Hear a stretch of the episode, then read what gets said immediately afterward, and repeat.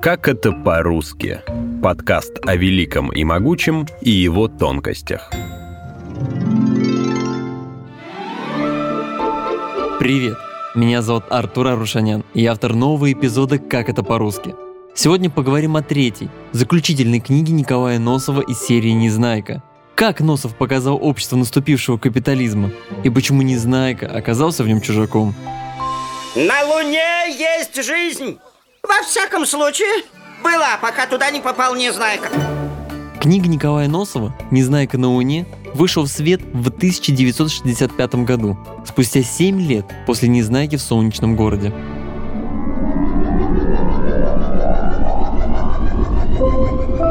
Тема космоса в книге затронута не случайно. Ведь она вышла между первым полетом человека в космос в 1961 году и высадкой человека на Луну в 1969 году. Эпоха того времени была насыщена наукой и космонавтикой. Но не только космос интересовал людей. Продолжалась гонка двух систем – социализма и капитализма. И в заключительной части Незнайка испытал на себе разницу идей. В солнечном городе Носов показал мир, где все равны и не существует частной собственности – но даже такой мир не смог устоять перед человеческой природой. Он быстро погрузился в хаос, и только магия спасла его. А вот лунный мир из заключительной книги – это мир победившего капитализма, сатира на страны Запада времен СССР. Об этом косвенно говорят названия городов-коротышек с Луны. Сан-Камарик, Брехенвиль, Грабенберг. Судя по названиям, это скорее американские или западноевропейские города, но не советские – о третьей книге и ее смыслах я поговорил с филологом, доцентом кафедры литературы РУДН Татьяной Кореньковой. Все-таки это именно юношеская книга, потому что здесь Незнайка уже не мальчик и не подросток, а скорее такой молодой человек лет 17-18, потому что его уже никто не воспринимает там в этом лунном пространстве как маленького. Хотя понятие «старичок» там существует. В третьей книге Знайка решил собрать экспедицию на Луну. У него была гипотеза, что там жили такие же коротышки, как и они. Но только они переселились под поверхность Луны. Незнайка стоял в первых рядах среди желающих отправиться в космос.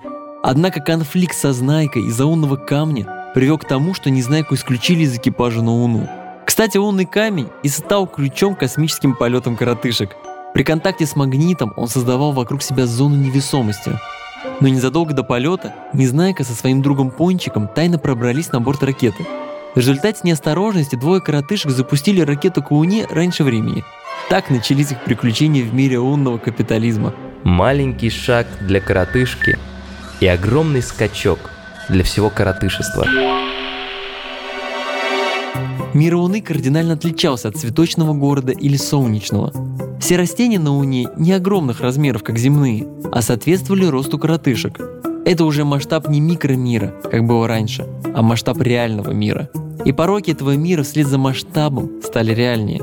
А самое главное отличие – на Луне существовали деньги, и рыночные отношения. А сам герой уже не маленький, поэтому он должен как-то понять этот мир, да, увидеть его подвохи, даже если ты их не принимаешь, но научиться вот как-то совмещать э, собственные принципы вот с принципами этого мира. Но, к сожалению, Незнайка там выступает как некий такой простак, такой, ну, инфантильный человек. И именно в этой третьей части он становится как раз настоящим незнайкой. То есть тем, кто не знает ничего и ничего не понимает в этом мире. Непонимание основ лунного порядка привело к тому, что Незнайка умудрился попасть в тюрьму за неоплаченный обед – а не оплатил он его, потому что не знал, что такое деньги и зачем они нужны. «Деньги?» – растерянно произнес Незнайка. «А что это, дорогой друг? Я, как бы это сказать, впервые слышу такое слово». Он успел основать акционерное общество и обанкротиться. Незнайка даже угодил на остров, где от постоянных развлечений коротышки превращались в баранов, а баранов потом стригли и зарабатывали на их шерсти. Похожая схема была и в приключениях Пиноккио, где любители забав становились ослами. Вовсе ты неплохой человек. Ты очень хороший человек, с которым случилось много плохого. По мере приключений главного героя читатель видит структуру и особенности умного общества. Например, любое акционерное общество на Луне – это жульничество. Богачам-то прекрасно было известно, что все эти акционерные общества и компании устраивались лишь для приманивания чужих денег. Или, говоря проще, для облапошивания бедняков. Но у них были даже собственные СМИ. Например, газета для толстеньких, газета для тоненьких, газета для умных и газета для дураков. Создатели этих газет проявили глубокое знание маркетинга. Каждый, кто покупал газету для дураков, говорил, что он покупал ее не потому, что считает себя дураком, а потому что ему интересно узнать, о чем там для дураков пишут. Кстати сказать, газета эта велась очень разумно. Все в ней даже для дураков было понятно. Были на Уне и художники-абстракционисты, живопись которых не оценили по достоинству коротышки Земли. Один намалюет такие вот загогулинки, другой изобразит какие-то непонятные закорючечки, третий вовсе нальет жидкой краски в лохань и хватит ею посреди холста, так что получится какое-то несуразное, бессмысленное пятно. Вся власть на Уне была в руках большого бредуама. Это совет богатейших коротышек Уны во главе с председателем. Я был вынужден, господа, собрать наш большой бредлам, чтобы принять важное решение. В произведениях Носова не затрагивалась тема языков. Жители цветочного города или солнечного легко понимали друг друга. Эту условность можно объяснить тем, что они жили на одной планете и контактировали ранее. Но как земляне и лунатики прекрасно друг друга понимали, когда их цивилизации совершенно не контактировали? Вот это уже загадка. Языковые трудности коротышки Земли испытывали, только когда слышали неизвестные слова, например, деньги или акции. Ты понял, Кузьмич? Нет. Спасибо, родной. Но русский язык учи, пригодится. Если в солнечном городе Незнайка восхищался окружающим его миром, то лунный город оказался для него чужим. Причем интересно, что многие молодые люди в этом мире, ну а их большинство, живут легко в этом мире, они уже адаптированы. А Незнайка, пожалуй, единственный, кто выступает по отношению к такой приземленности этого мира неким таким вот инородным героем. Даже, помните, Пончик быстрее адаптируется к новым условиям. Два землянина использовали антигравитацию и попали на Луну где под поверхностью существовало целое общество. Это общество напугало землян. Они не были готовы принять его устои. Чем не сюжет Незнайки на Луне? Но это завязка произведения «Первые люди на Луне» Герберта Уэллса. Если не вникать в детали, то много общего с Незнайкой. Правда, роман Уэллса был опубликован в 1901 году. Есть и отсылка к масонской ложе, или как ее называют, «Общество вольных каменщиков». На Луне была организация со схожим названием – Общество свободных крутильщиков. Это был профсоюз крутильщиков каруселей, из-за которых коротышки становились баранами. После разорения своего лунного бизнеса Пончик стал крутильщиком и вступил в это общество.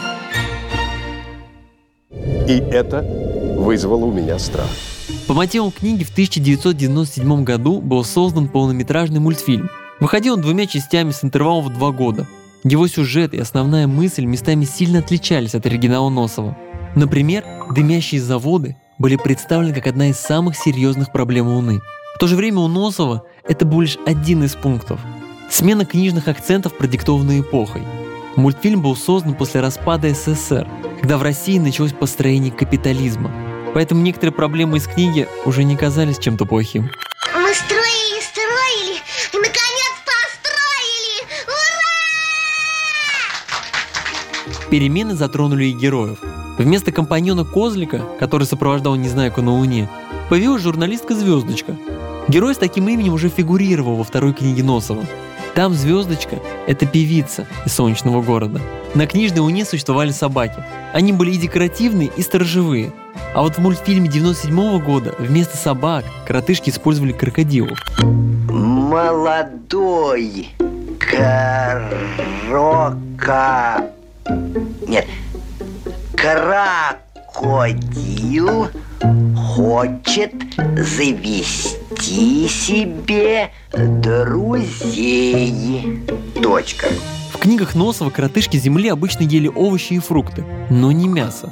Косвенно их приверженность викторианству подтвердил в мультфильме главный злодей Спрут. Это они рассадили меня? Негодяи! Проходимцы! Вегетарианцы! После смерти Носова в 1976 году некоторые авторы предпринимали попытки создать свои произведения во вселенной Незнайки. Успех «Незнайки» привел к попыткам написать сиквелы к «Незнайке». В основном это были, конечно, 90-е годы. Так, например, в 94 году такую попытку совершил Иван Ершов, в 98-м Борис Карлов, позже Григорий Вайпман уже в 2000 году. Но они не принесли авторам заметных успехов. Известно, что уже в 2000-х годах, а именно 6 по 13 год, написал свое продолжение внук Николая Носова Игорь. Но насколько это ему удалось, это тот вопрос, на который должны ответить читатели. Трилогия Носова стала одной из главных сказок в СССР. Герои книги росли вместе с читателем, и каждая часть затрагивала проблемы своего возраста. Николаю Носову удалось совместить динамичное приключение, научную фантастику с высокой степенью информативности и детскую сказку.